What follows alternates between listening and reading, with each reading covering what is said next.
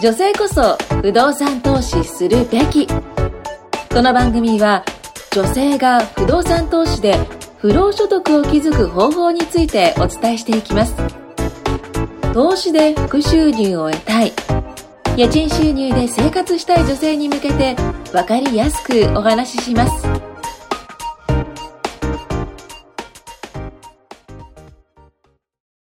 こんにちは、金子です。よろしくお願いします。よろしくお願いします。はい、今日も同じメンバーで話していきたいと思います。えっと、今日のテーマはですね、融資がますます締まってきた今、どう行動すべきか。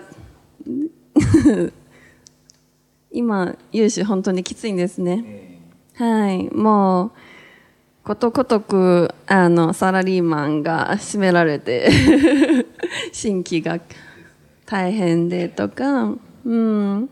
まあ実際、うん、新規じゃなくても、結構ベテランの親たちでも、いろいろ新金とか、地銀とか、だんだん、1割の自己資金が求められたりとか、もうとにかく案件持ち込んでも持ち込んでも断られたりとか、まあ結構いろいろ厳しくなってきてますね。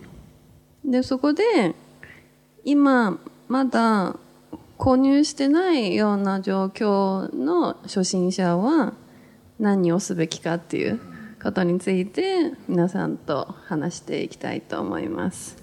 はい。じゃあ、ここにいるメンバーでまだ購入してない方は、まあ、2名いますね。はい。えーっと、千葉さんで。はい、千葉です。はい。よろしくお願いします。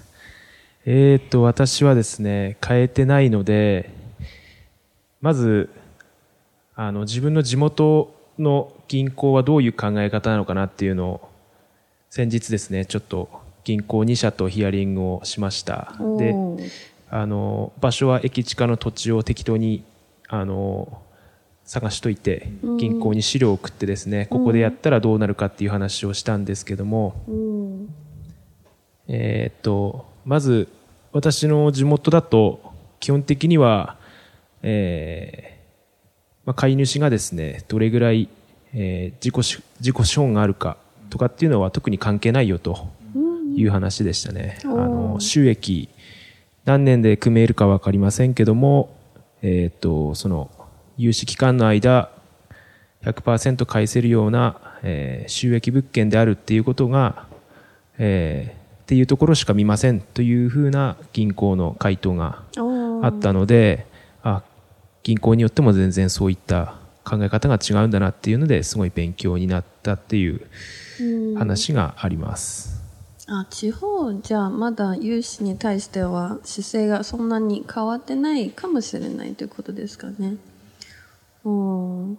まあ、駿河ショックで結構都内の、まあ、関東圏の銀行とか、まあ、関西までも、影響を及んでるんですよね。うん、結構、うん、まあ知ってるまあ、親たち、例えば、すでに脱サラして、属性もない状態で、こう、さらに新規開拓する。まあ、結構難しくなっているような方たくさんいますよね。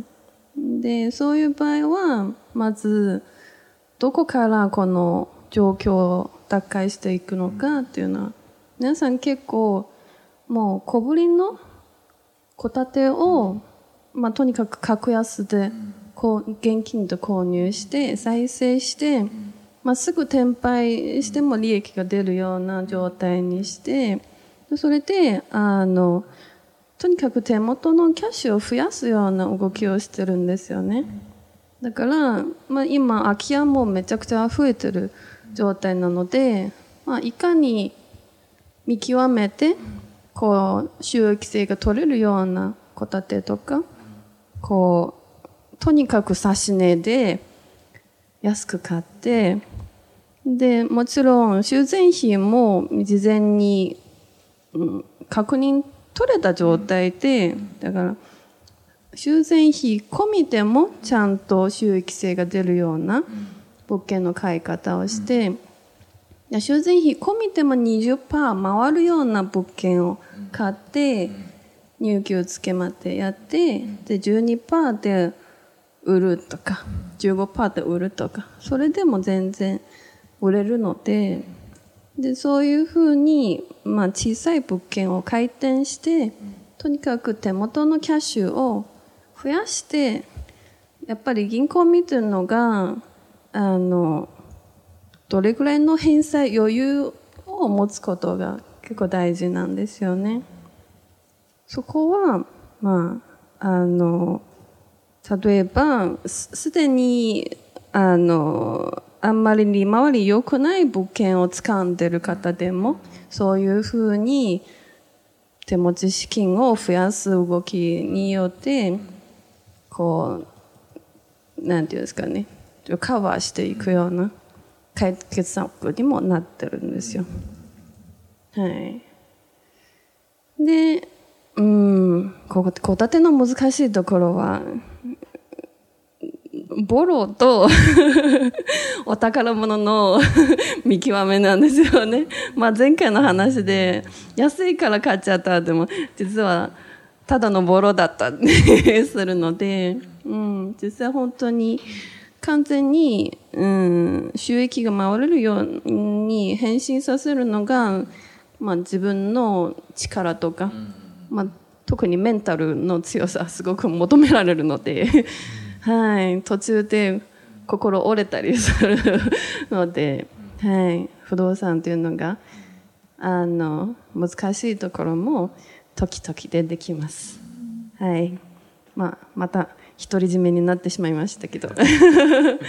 もうちょっと、うん。うん。どうしようか。戸建て買うときは何か気をつけてたこととかあるんですか？現地見ること。実際見には行ったんですか？ね実際は、うん、見に行ってないから、あんな風になっちゃったんですよね。はい。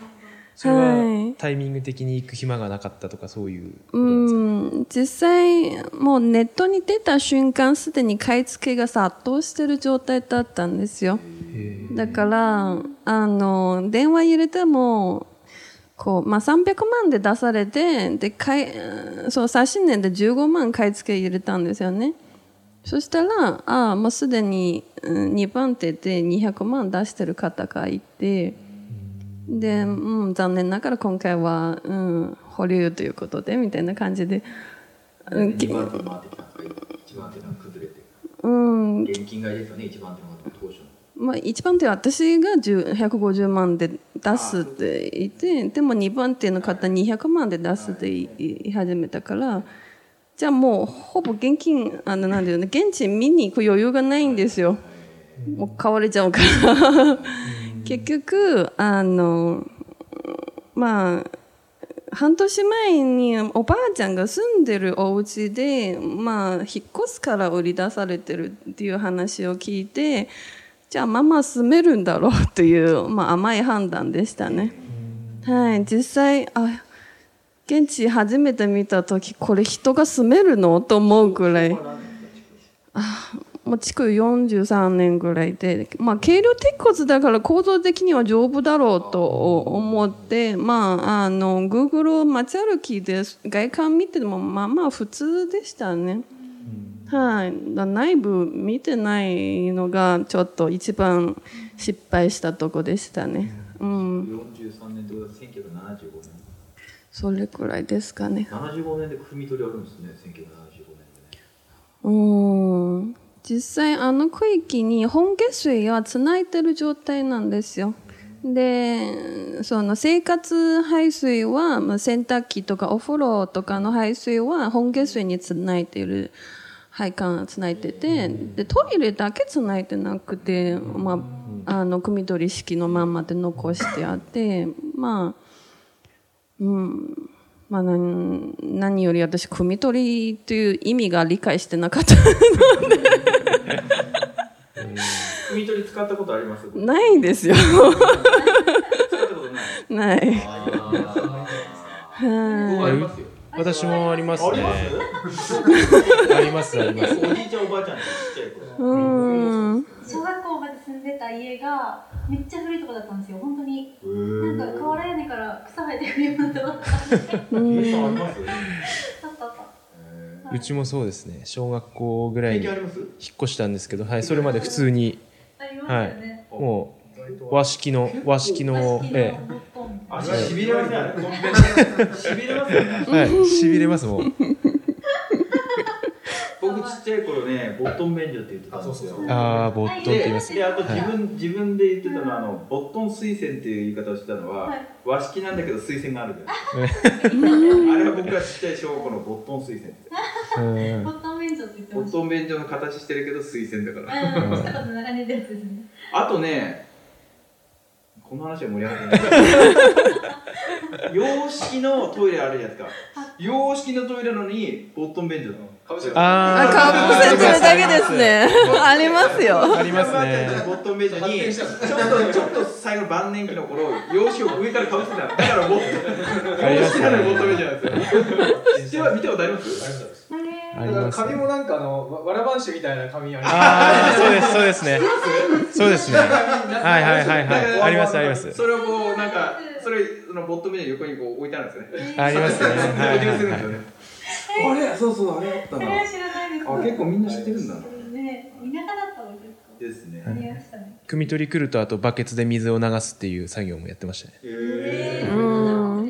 えお年いくつでしたっけ？私今29です。29でギリギリわかりますそこ全然、そうですね。もう私の地域結構そういう、あまだ残もってますかう、はい、全然まだ下水が行ってない地域いっぱいあるので、いまだにそういう家もある、ありますね、全然。はい。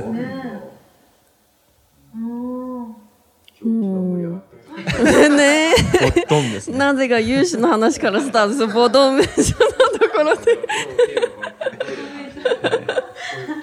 ですか？はい。まあ実際入居付けにはもうボトムベンチはもう今もうありえないぐらいの感じなので今の若い世帯とか、まあ、特に賃貸の供給はだいぶ増えてるのでだ新築の賃貸物件を見た後もう築古のボトムベンチだとありえないから。に。よく考えたらそうですねそうそう。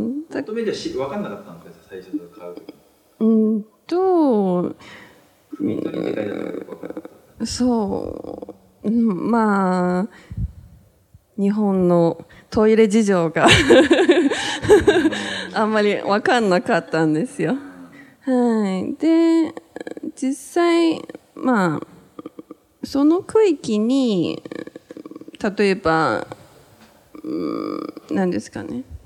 結構古いお家も結構たくさんあって、で、朝鮮区域、視界化朝鮮区域なんですよ。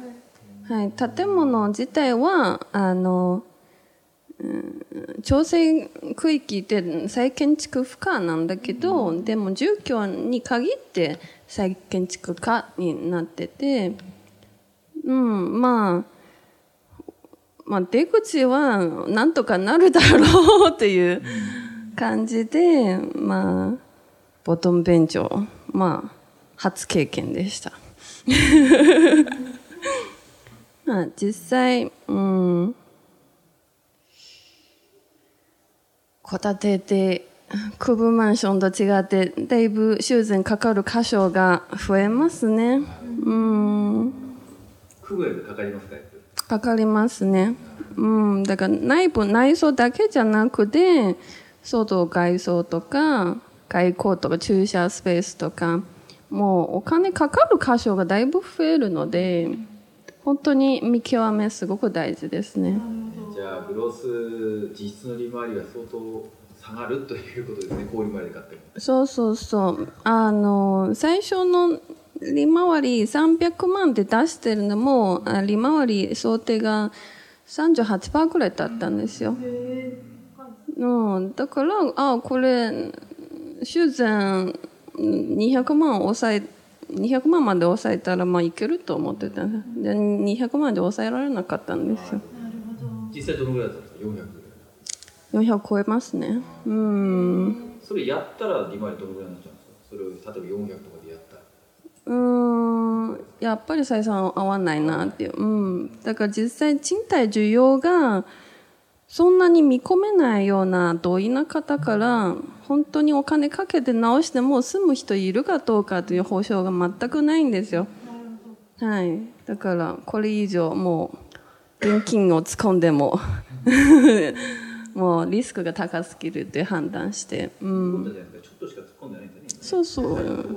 うん、本当に、うん、60万ぐらいしか使んでなくて、うん、うん、そうそうう、ん、勉強代になりましたね。うん、その勉強代今回収しようとしてます。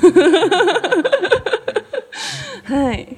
ということで、今日もまだ時間なりましたので、以上になります。ありがとうございました。今回もお聞きいただきましてありがとうございました。番組紹介文にある LINE アットにご登録いただくと無料面談、そして毎月先着10名様限定で不動産投資で19ヶ月で月収100万円の不労所得を築いた方法の PDF をプレゼントいたします。